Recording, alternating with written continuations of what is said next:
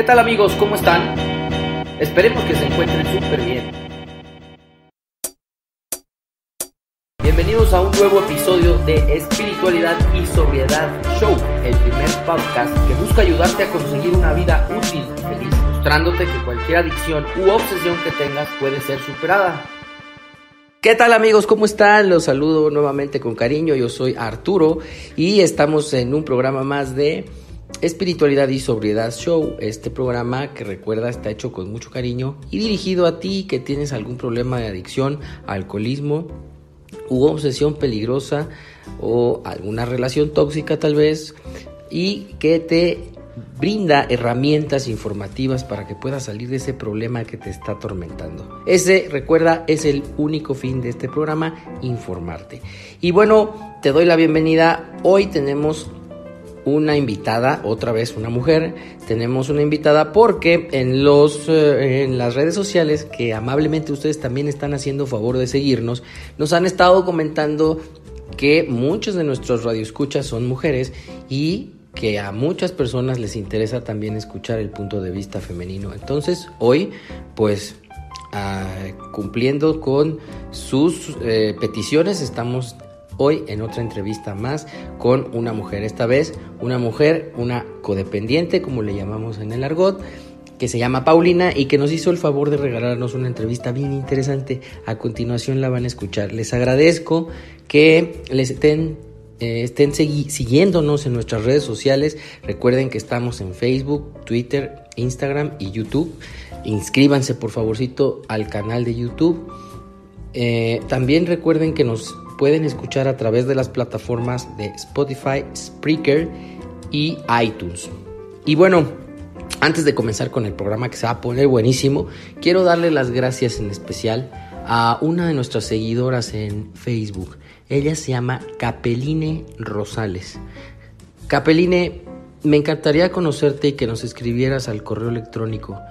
Hemos visto que compartes muchísimo nuestros programas y nos das like a muchas de nuestras publicaciones. No sabes cómo te lo agradecemos, ya que de acuerdo a las estadísticas de nuestros las personas que se encargan de la edición de los programas hoy ya nos siguen en Estados Unidos, nos han escuchado en Colombia, Chile, Argentina, España y Brasil.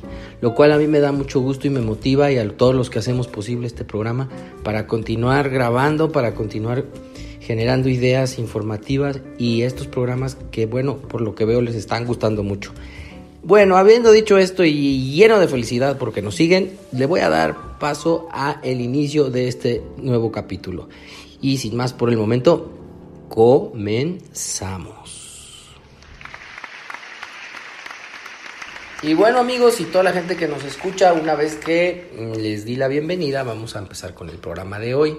Hoy, como les dije, tenemos una invitada, nos está haciendo el favor de regalarnos unos minutos de su tiempo eh, para platicarnos su historia, una historia de codependencia. Y te doy la bienvenida y te saludo con mucho gusto y mucho agradecimiento que estés aquí con nosotros. ¿Cómo estás, Paulina? Muy bien, Arturo, muchas gracias.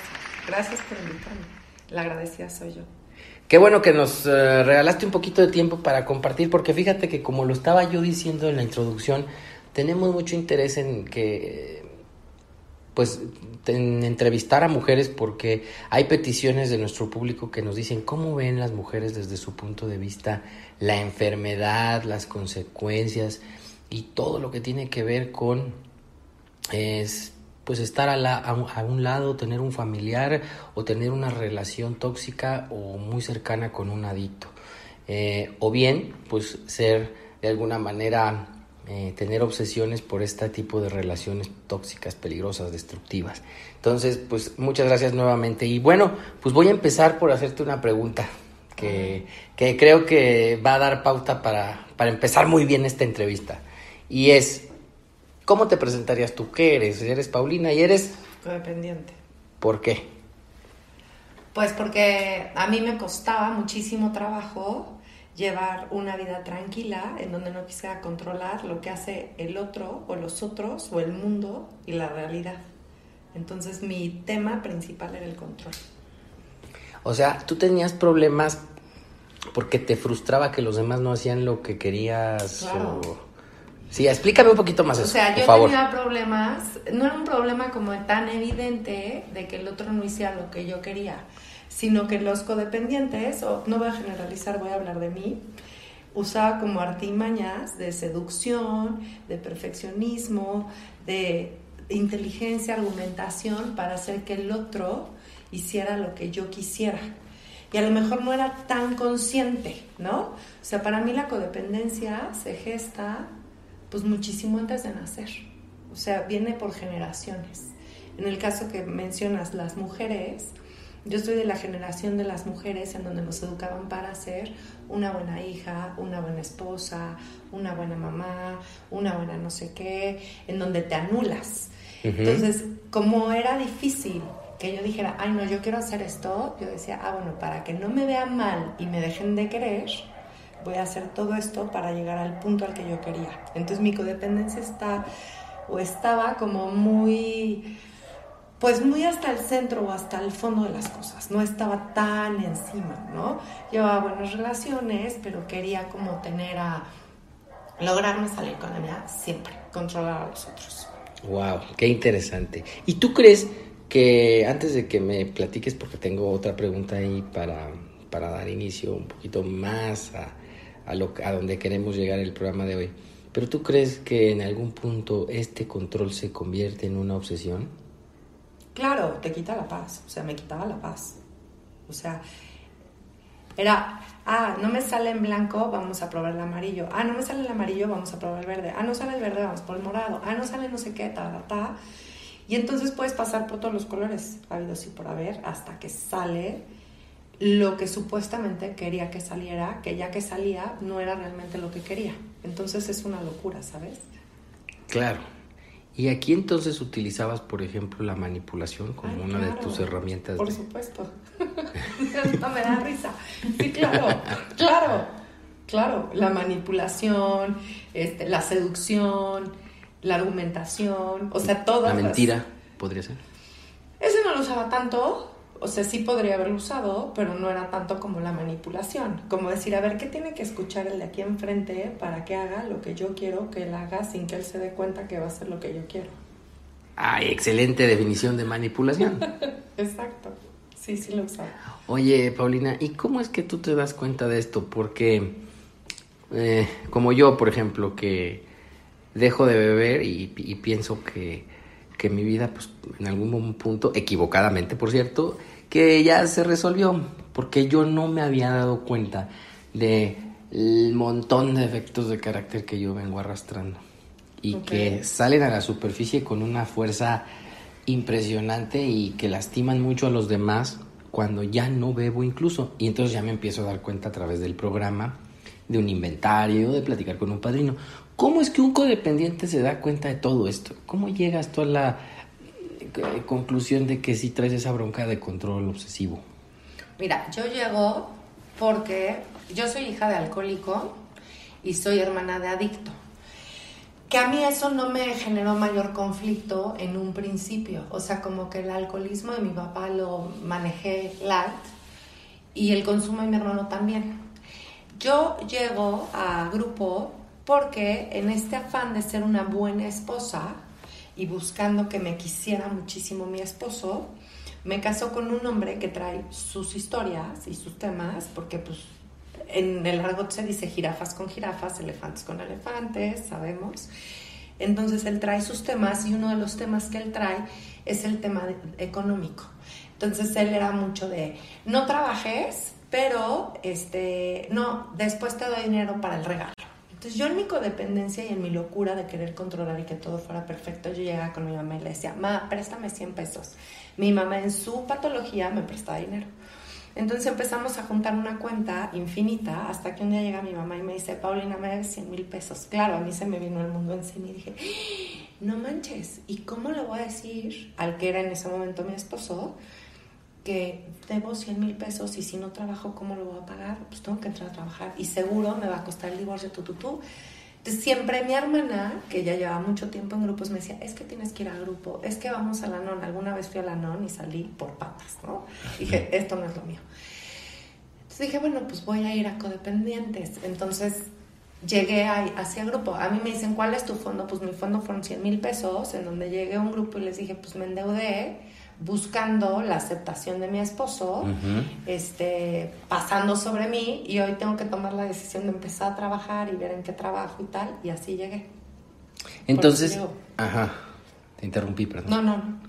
Entonces llegas a un grupo de lo que se conoce como CODA, codependientes anónimos. Y ahora bien, explícame por favor, Paulina, ¿cómo son esos grupos? ¿Cuáles son las dinámicas? ¿Qué tipo de personas encuentras en esos grupos?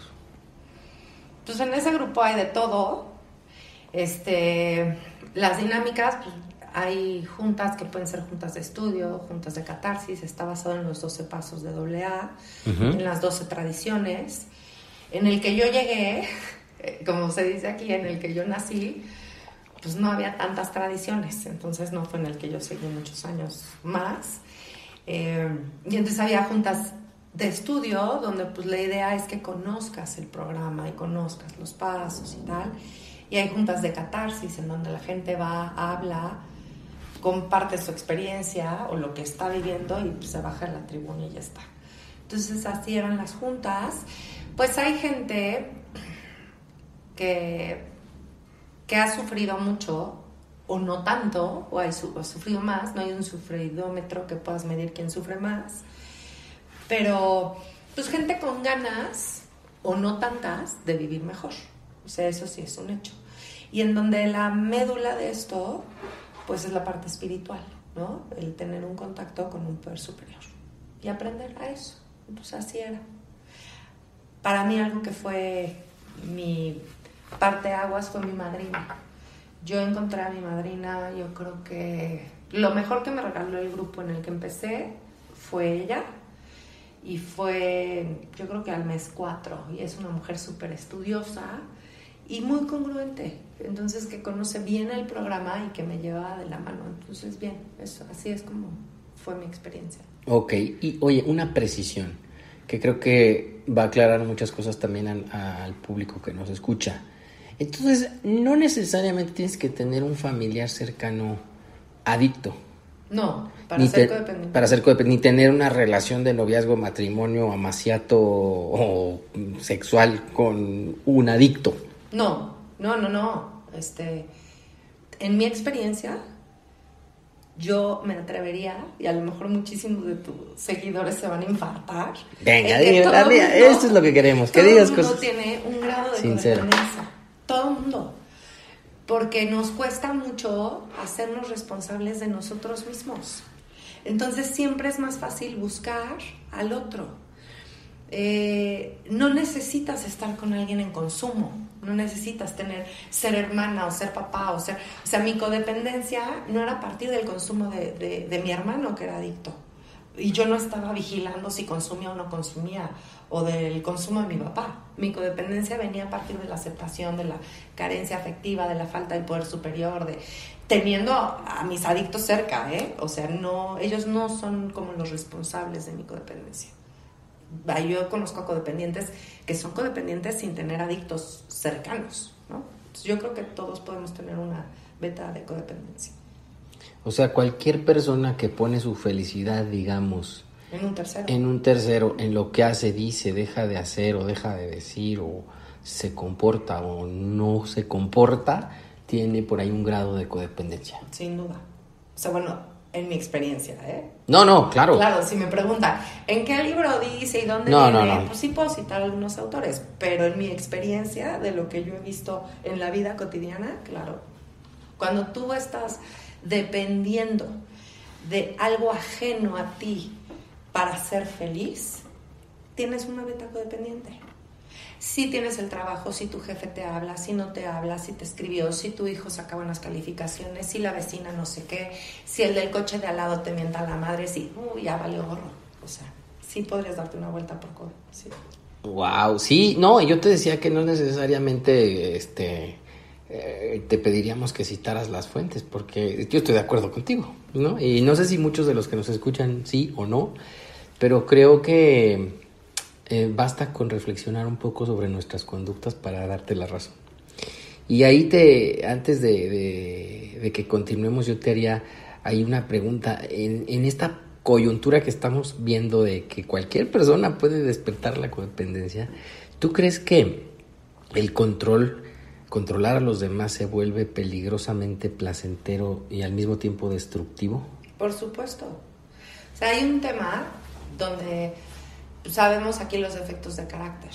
El control, cuando tú logras controlar a alguien, te pones en un nivel superior a la persona, porque hace lo que tú quieres sin que sepa, en donde entras la soberbia y entra el ego. Entonces, claro que se vuelve, bueno, engolosina. El decir, ah, ya lo logré, ahora quiero que haga no uno, dos. Es como a mí una caguama helada en un sábado de mucho calor a las 12 del día. Yo en algún momento, cuando yo empezaba en esto de los grupos y, y la codependencia, decía, oh, chinga, ¿por qué yo no fui alcohólica? Pues está más fácil cerrar la botella y trabajar la espiritualidad que la codependencia, porque la codependencia se gesta en cualquier minuto, en cualquier presentación, con cualquier persona. O sea, yo lo hablo a veces como Matrix, la película, que se cambia a policía y después se cambia a un niñito y después se cambia no sé qué. A una señora a la que hace las galletitas. O sea, esa es la codependencia. No es tan tangible como cuando consumes. O sea, cuando tú consumes, pues sabes perfecto que tienes el chupe enfrente y decides si te lo tomas o no, o si te echas la raya o no. Aquí es más difícil decir, estoy controlando, no me estoy hablando más, voy a manipular, pero cuál es mi motivación, pero entonces creo que hay una una conciencia que trabajar muy profunda, porque como no es tangible, no se nota. Pues entiendo perfecto y está presente en todos y cada uno de tus pensamientos. En todos. Muy, probablemente, ¿verdad? Oye, y iba, iba a pasar a la parte en donde me platicas que llegas al grupo de Coda. Rescatas de ese primer grupo una muy buena madrina y nada más. Me imagino que habría por ahí un evento que a Paulina la hizo ya meterse al más, más en forma a fondo a la práctica de los 12 pasos. Claro, yo cuando yo llegué a grupo me parece como abril, mayo y en junio muere mi hermano a, consecuencia del consumo. Entonces para mí esa es una cosa muy fuerte, porque en primera es inesperada totalmente y, este, y pues nos viene a mover todo. A mí en ese momento con mi familia, ¿no? De mi esposo, mis hijas, tal. En mi familia de origen se hacen muchos movimientos y personalmente se hacen muchos porque pues yo acababa de enfrentar esta situación de los 100 mil pesos, que hoy ya hasta me da risa porque ni es tanto dinero, en ese momento para mí era muchísimo cuando no generaba ni un peso, pero la muerte de mi hermano me mueve mucho y entonces ahí es donde definitivamente tengo que entrar a trabajar de fondo y de lleno el programa. Es cuando empiezo y me cambié de grupo. Te cambias de grupo porque, bueno, no te sentiste a gusto por X motivo y empiezas ya a practicar los 12 pasos de, como decías, de doble A aplicados a la, a la codependencia. ¿Es así? Sí. Sí, aquí en lugar de... En codependencia lo que hacemos, que no sé si sea correcto o no, es que se cambia mucho, por ejemplo, el alcohol por control. O sea, la sustancia del codependiente, una de las principales es el control. Entonces, eh, ahí, por ejemplo, el primer paso son igual 12 pasos y aplicados a los codependientes. Entonces ahí me meto de lleno a trabajarlos. Qué interesante, ¿no? Y digo, lo estoy viendo de, del lado de, una persona, pues tú lo sabes, yo alcohólico recuperado, ¿verdad? que los he caminado. Eh, me imagino híjole, si la gente se diera cuenta realmente de esto que estamos platicando, estarían llenos los grupos de, coda, ¿no? No, yo voy por la calle y digo, es que habemos tantos codependientes y hay tantos que no lo saben, en donde oyes, ¿no? O escuchas a la gente y dices, es que por tu culpa no sé qué. Y yo digo, no, no es por culpa del otro. O sea, nuestra paz no es tan chiquita o tan endeble que se la depositas al de enfrente. Entonces, en codependencia, ¿qué haces? Regresas y te apropias de tu poder, de tu paz, de tu responsabilidad, de tus consecuencias. Eso es lo que yo aprendo ahí. y de la honestidad. Oye, me decías que cambian, digamos, eh, sustancia o alcohol, como nosotros lo vemos, por control, ¿no? ¿Tú crees que haya atrás de todo esto un temor muy grande de perder ese control sobre las claro, personas? Claro, claro. O sea, tú quieres volver loco un codependiente, quítale el control. Que hagas lo que hagas, no te va a controlar. Y lo vuelves loco. O sea, entonces, parte de la recuperación de un codependiente es hacerse responsable de él mismo y de su locura. O sea, cuando en el cuarto paso, que hacemos cuarto paso igual que doble A, te das cuenta de las mamadas que haces. O yo me di cuenta de las grandes chingaderas que he hecho. Digo, ay, ay, qué miedo, ¿no? ¿Para dónde corro? No, no puede ser que sea yo.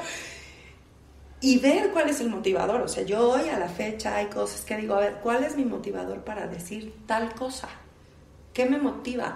El ego, el reconocimiento, la ayuda, el servicio que lo quiero hacer, las ganas. O sea, pero tienes que, yo sí, es un ejercicio como pasar por muchas cosas y honestidad, ¿no? Y decir, a ver, lo quiero hacer porque se me da la gana. Ah, venga. Pero ya en conciencia. Claro. O sea, ¿qué diría yo? Los codependientes somos muchos sobrevivientes de carencias en la infancia o en la historia de nuestra vida, en donde no hubo esta salud y este amor y esta contención, y por eso vamos sobreviviendo y hacemos mil artimañas nefastas. Entonces, y sí, si a eso le unas, que a lo mejor por ahí tienes un adicto cercano, pues ya es un combo ganador. Pero puede ser codependiente sin nada de eso. Ok. Me decías que sí existió un evento que te motivó de alguna manera o que te acabó de, eh, impulsar hacia la práctica de los 12 pasos.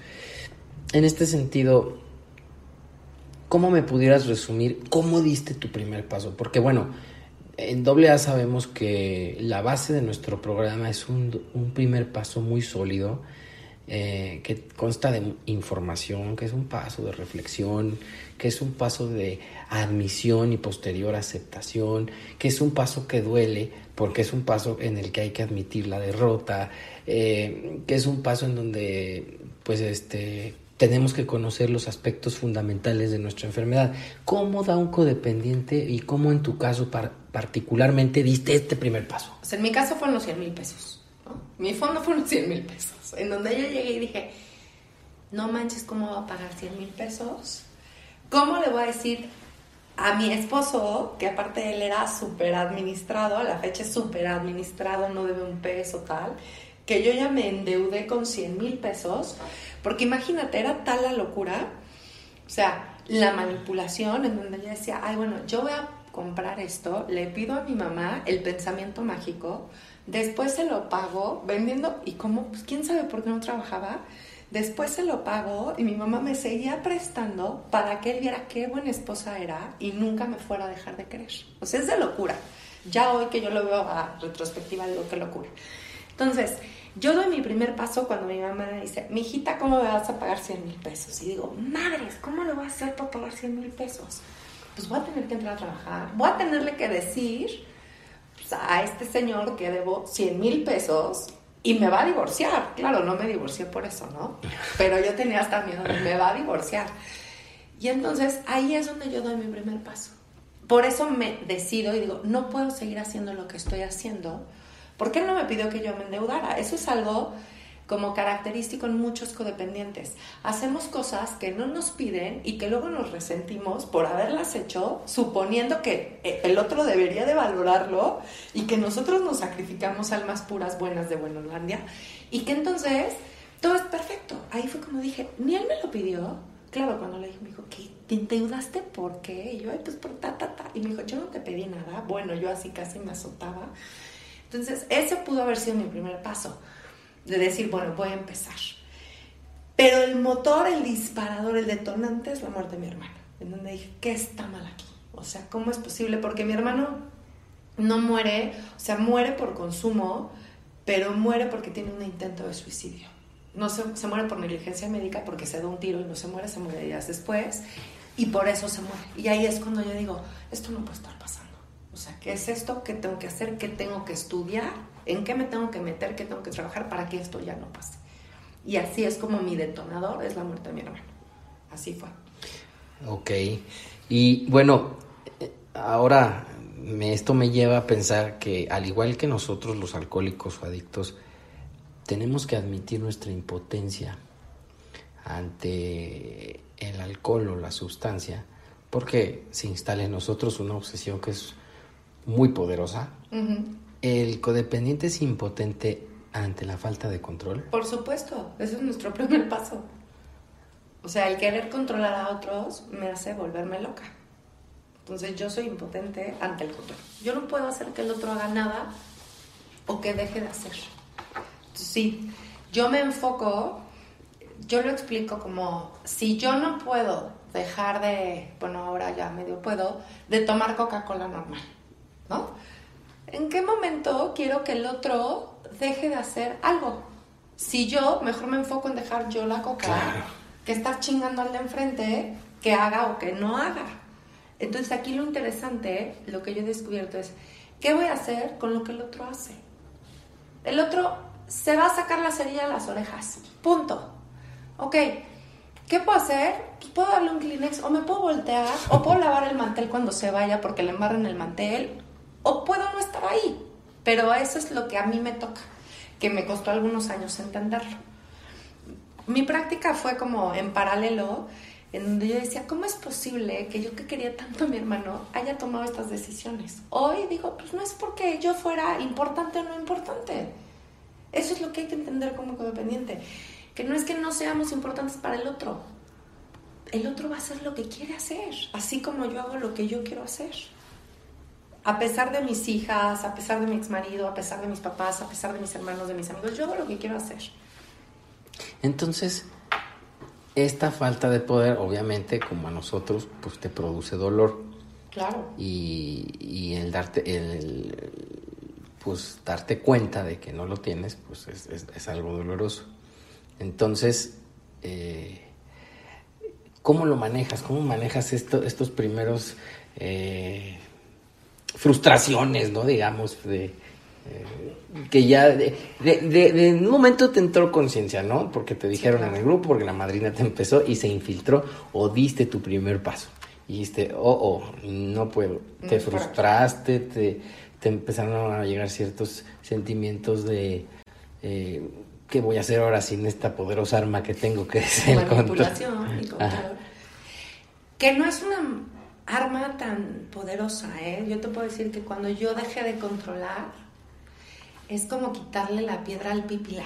Cuando yo empecé a dejar con pequeñas pruebas, y no solo yo, primero me tuve que agarrar de Dios.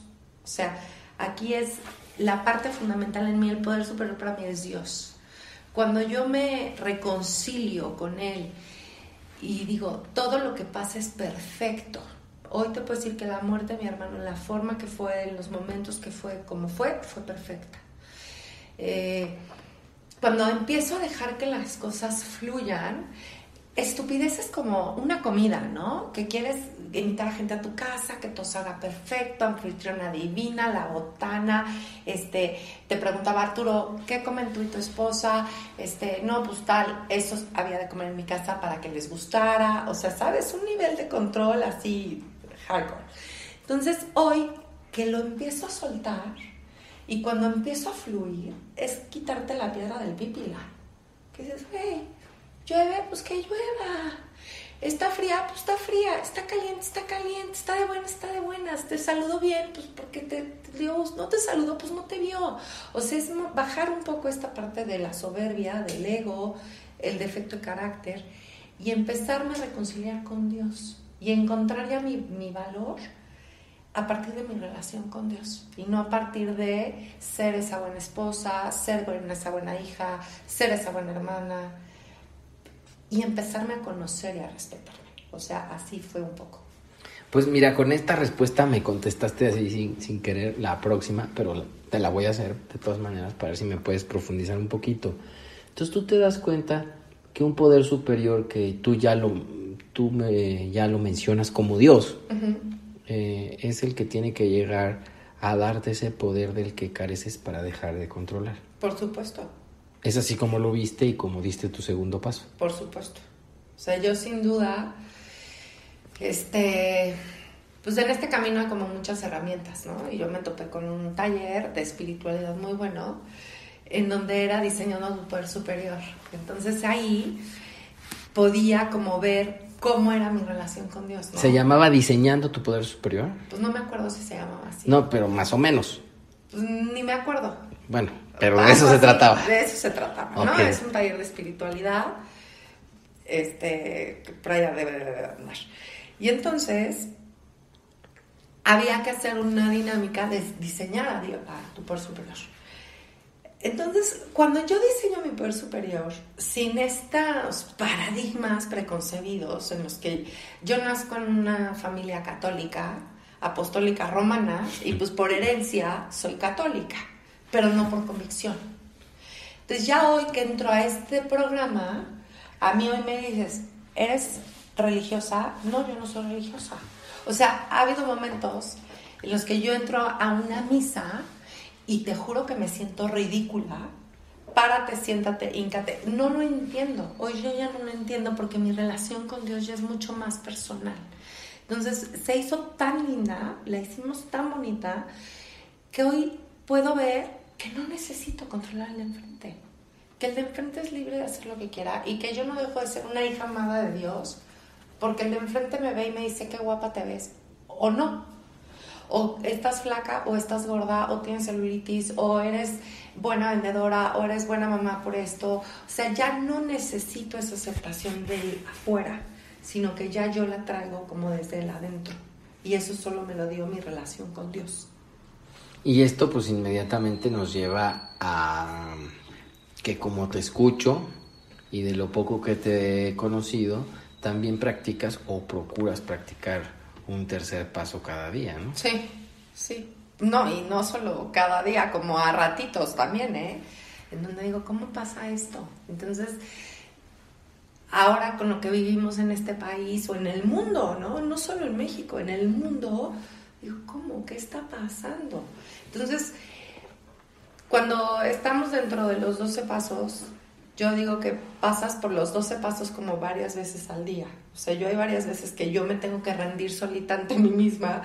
Para mí un marcador es cuando manejo. Si yo salgo y desde que salgo no me deja pasar a alguien, digo, ¡ah!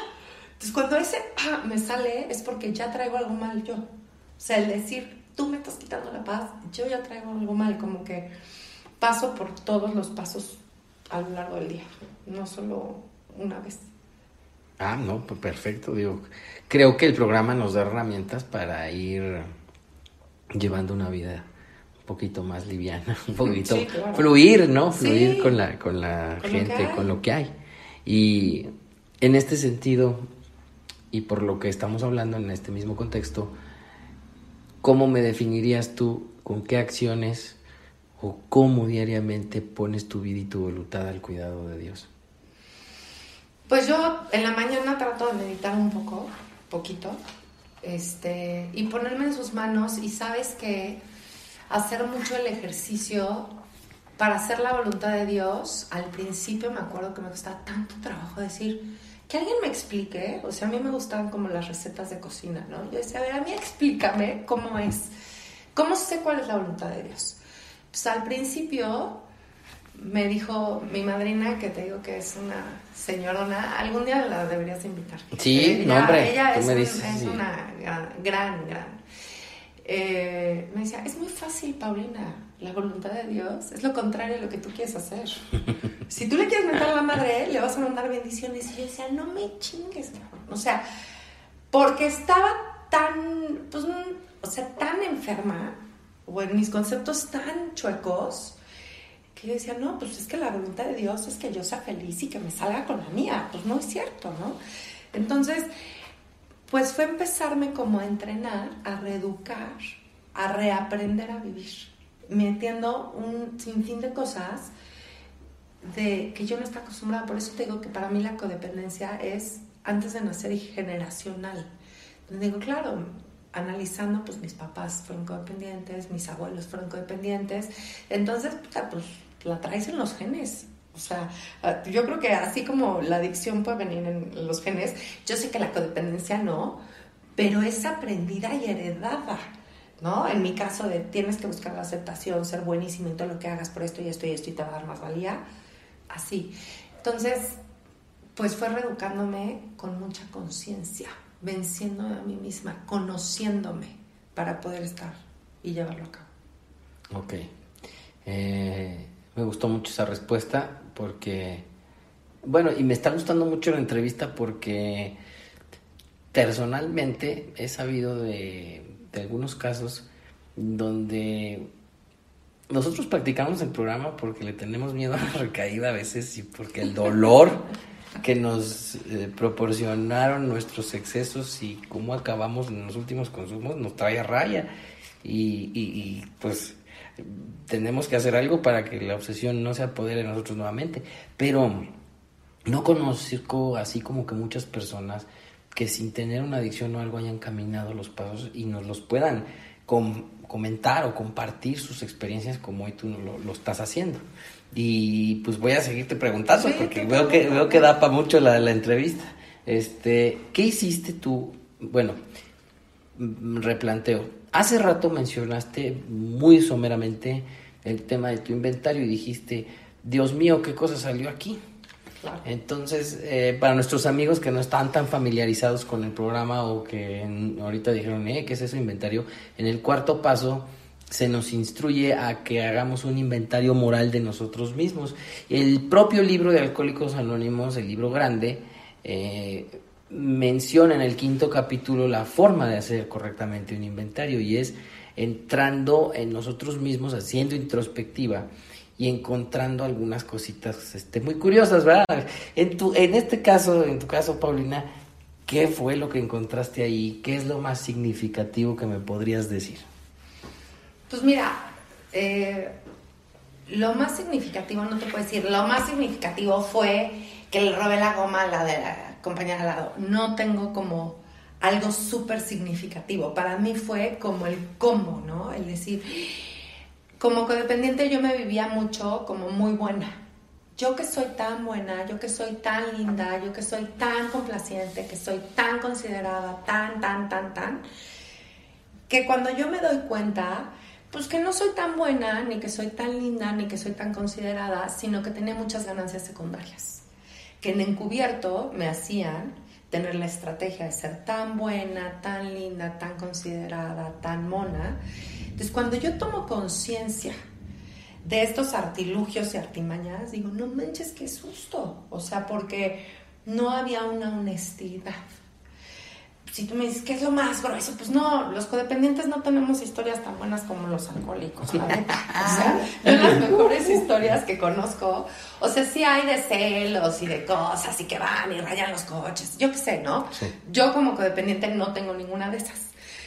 Pero pero sí el darme cuenta en este inventario, porque en una parte no dices, ¿cuál es tu participación? Entonces ahí es donde yo digo, ¡Ah! se me fue hasta la respiración. Dije, claro, o sea, no, no fui víctima de todo lo que me pasó, sino fui partícipe y muchas veces fui protagonista.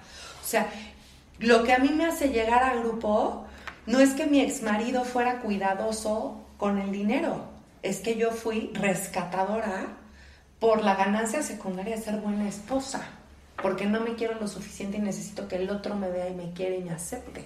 Entonces, cuando yo me doy cuenta de eso, pues claro que sientes pasos. Porque si yo le cuento a la gente, ay, es que era codo, y entonces yo me endeudaba para salvarlo, todo el mundo diría, ay, qué linda Paulina. Pero la neta no fue esa. Entonces, eso es lo que yo descubro en este inventario, como el encuerarme ante mí y ante mi madrina y decir, no manches, si soy yo esta, ¿qué es esto? ¿Qué voy a hacer? Eso es lo que yo descubro. Pero eso al mismo tiempo te trajo alivio. Es decir, al principio no está chistoso, ¿verdad? es una experiencia un poquito desagradable, pero cuando tomas conciencia y sobre todo te das cuenta que puedes cambiar, me parece que es una aliviane, ¿no? Da mucha esperanza yo lo que he compartido en grupos es cuando yo más he sufrido es en recuperación. O sea, si tú me preguntas, ¿qué es lo que más te ha dolido? La recuperación, porque es este despertar a la conciencia.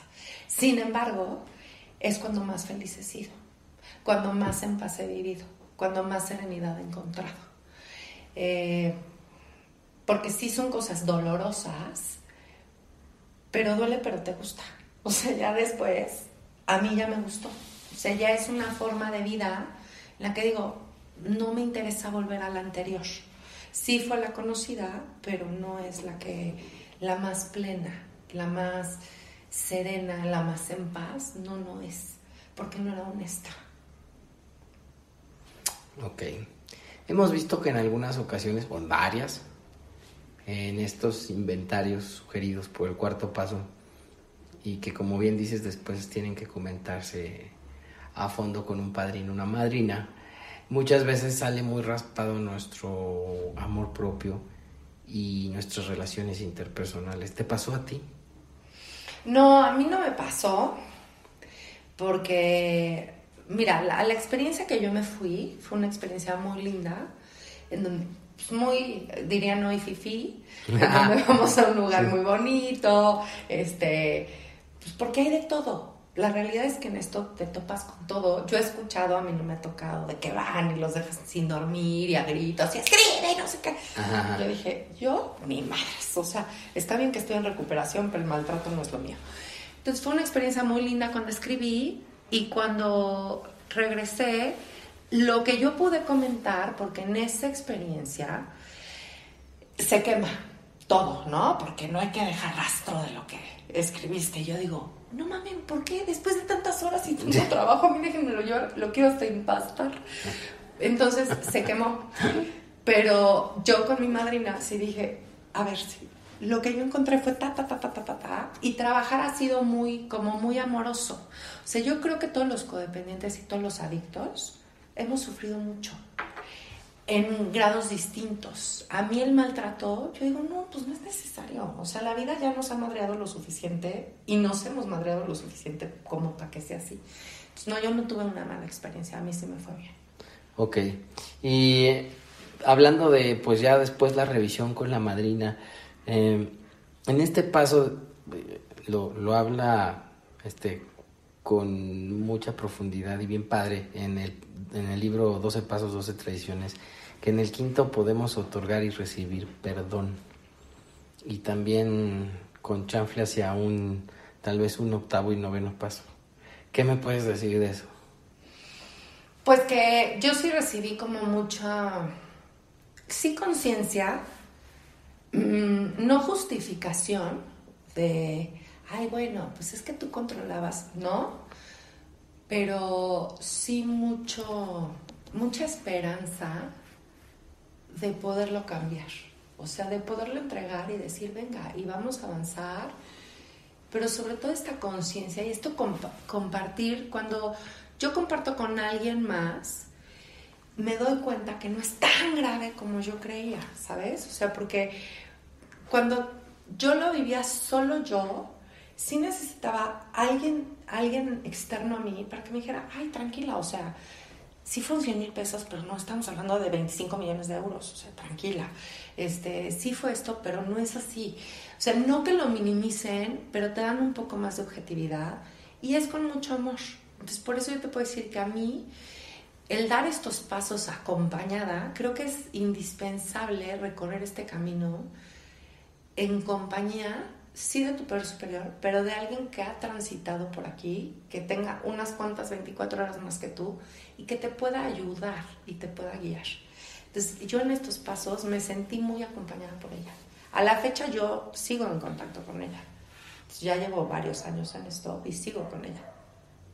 Sí, bien, muy bien. Bueno, esa, es, esta respuesta me da la pauta entonces a algo a lo que quería llegar y desde que nos aceptaste eh, amablemente la entrevista, me llamó mucho la atención y, creo que con esto ya nos vamos pues enfilando hacia la parte final, ¿no? Este, de la entrevista.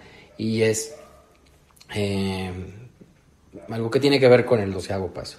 Yo sé que tú, eh, desde tu experiencia y, las vivencias trascendidas, el sufrimiento y algunos pues momentos incómodos, pero también felices, como nos dices, has tenido la oportunidad de ayudar a algunas personas en el programa.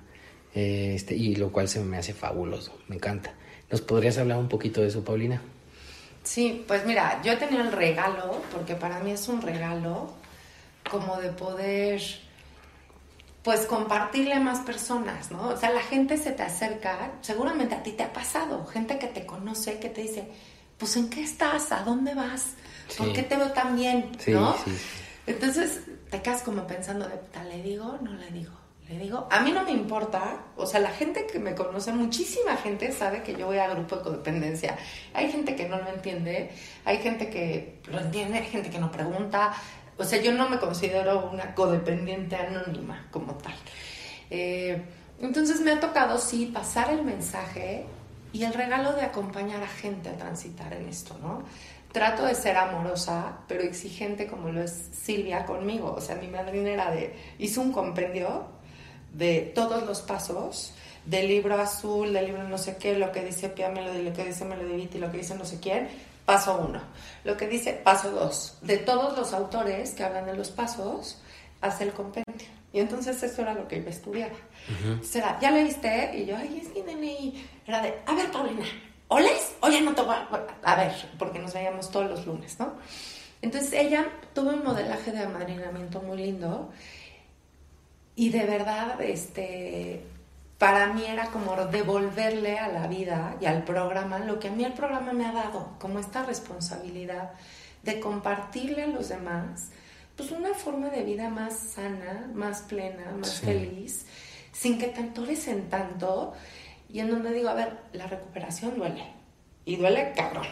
No va a doler más que tu mal vivir, porque tu mal vivir has aprendido a vivir con él toda la vida y ya estás acostumbrado, hasta la piel la traes como con cicatrices, pero ya tienes como callito, ¿no? Ah, sí.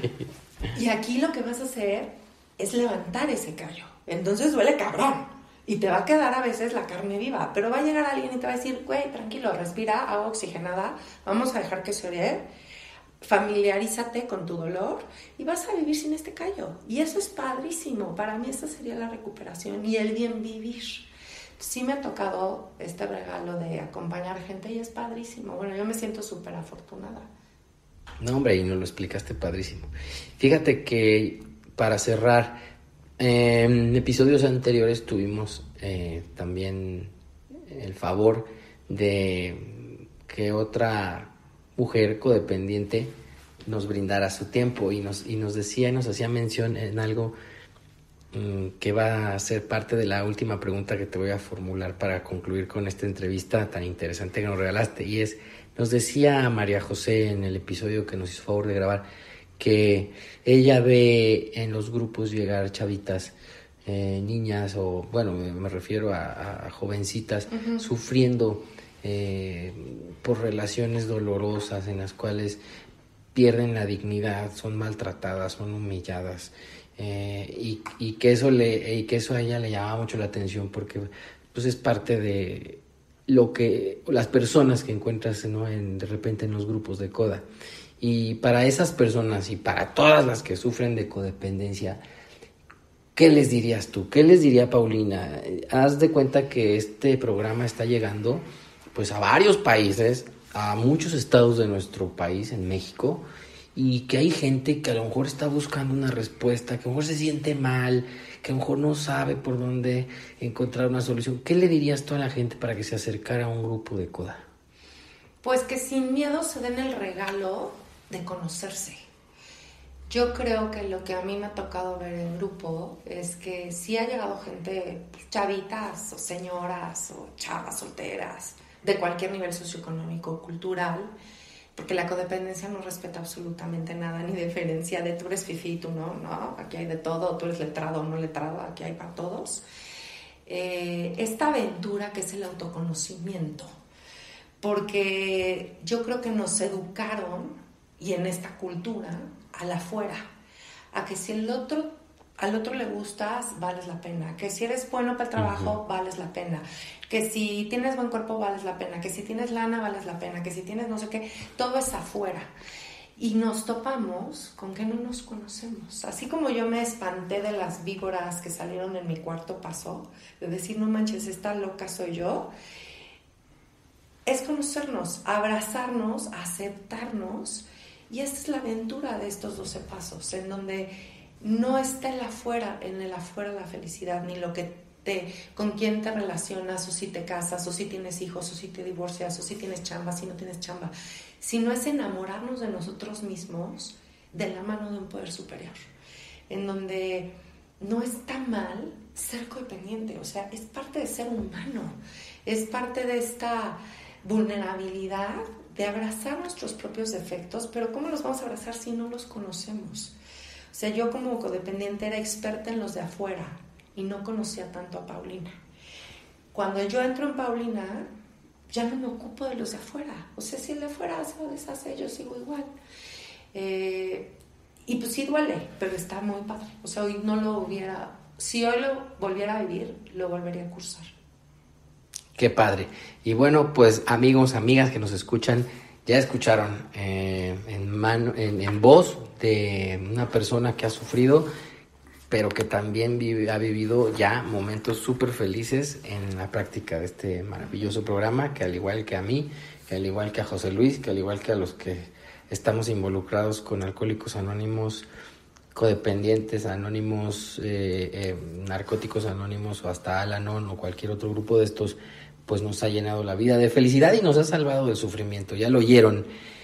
Me voy a despedir y agradezco una vez más que hayas estado con nosotros, Paulina, y ojalá otro día nos regales otra entrevista porque te respeto mucho porque conoces el programa, porque lo vives y lo practicas y además porque ayudas a la gente en la, medida de tus posibilidades. Y no sabes qué gusto me ha dado que este, estuvieras hoy aquí. Ay, no, muchas gracias. Muchas gracias. Ay, ay, ay, amigos. ¿Qué les pareció este súper episodio que nos aventamos? A mí me llena de emoción de verdad se los confieso, me pone la carne chinita que podamos ayudarle a alguien que está sufriendo, que no encuentra la salida, que está buscando respuestas a sus preguntas. Y con entrevistas como la de hoy, con invitados como, como la que tuvimos hoy, pues poderles ayudar, aunque sea un poquito, a encontrar eh, alivio o encontrar la salida. Acérquense por favor a un grupo, acérquense a un terapeuta, acérquense a una madrina, un padrino, alguien que sepa. Y de la mano de los 12 pasos, que son una chulada, seguramente van a encontrar eh, alivio a su sufrimiento, que eso es la final, una de las finalidades de este programa que hacemos con tanto cariño para ustedes. Espero les haya gustado tanto como a mí y me voy a despedir no sin antes recordarles la dirección de correo electrónico donde pueden escribirnos es espiritualidad y sobriedad arroba gmail.com todo juntito espiritualidad y sobriedad sin dejar espacios arroba gmail.com ahí afortunadamente ya me están llegando nos están llegando eh, comunicaciones eh, correos mensajes en donde nos plasman algunas dudas, preguntas o comentarios. Bienvenidos, son bienvenidos cualquier tipo de comentarios porque nos sirven, uno, para es retroalimentación para mejorar, dos, para saber lo que quieren y programar futuros episodios y tres, eh, porque nos encantan, porque nos gusta escuchar lo que nos digan, aunque sean mentadas o reclamaciones, no importa, bienvenidas. De ahí aprendemos nosotros.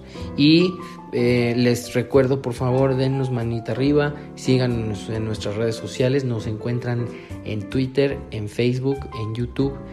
Eh, y en Instagram como espiritualidad y sobriedad todo junto ya conocen nuestro logo es un circulito amarillo con un micrófono en medio en todas estas redes sociales nos encuentran, estamos publicando fotografías, estamos publicando información, estamos tratando de ayudarles y que se sientan atraídos hacia la solución espiritual que ofrece el programa de los 12 pasos. Sin más por el momento y muy contento de haberles llevado hasta sus hogares o hasta donde nos estén escuchando esta emisión del programa. Me voy a despedir con un saludo especial a la gente que nos escucha fuera de este país donde estamos transmitiendo, desde donde grabamos, desde la Ciudad de México, la capital de la República Mexicana, a los países que nos escuchan como Estados Unidos, Colombia, Chile, Argentina, España y Brasil. Muy tu obrigado. Gracias por escucharnos. les, les juro que nos llena de felicidad saber que nuestro auditorio cada vez está creciendo más y eso nos motiva a continuar haciendo este tipo de programas. Bueno, pues sin más por el momento ya eché mucho choro. Ánimo y échenle ganas. ¡Ánimo, ánimo, ánimo! Recuerda darle manita arriba y compartirlo. Alguien podría necesitar. Por favor, no dejes de suscribirte a nuestro canal. Si te has quedado con ganas de más, te invitamos a seguirnos en todas nuestras redes sociales. ¡Chao, amigos!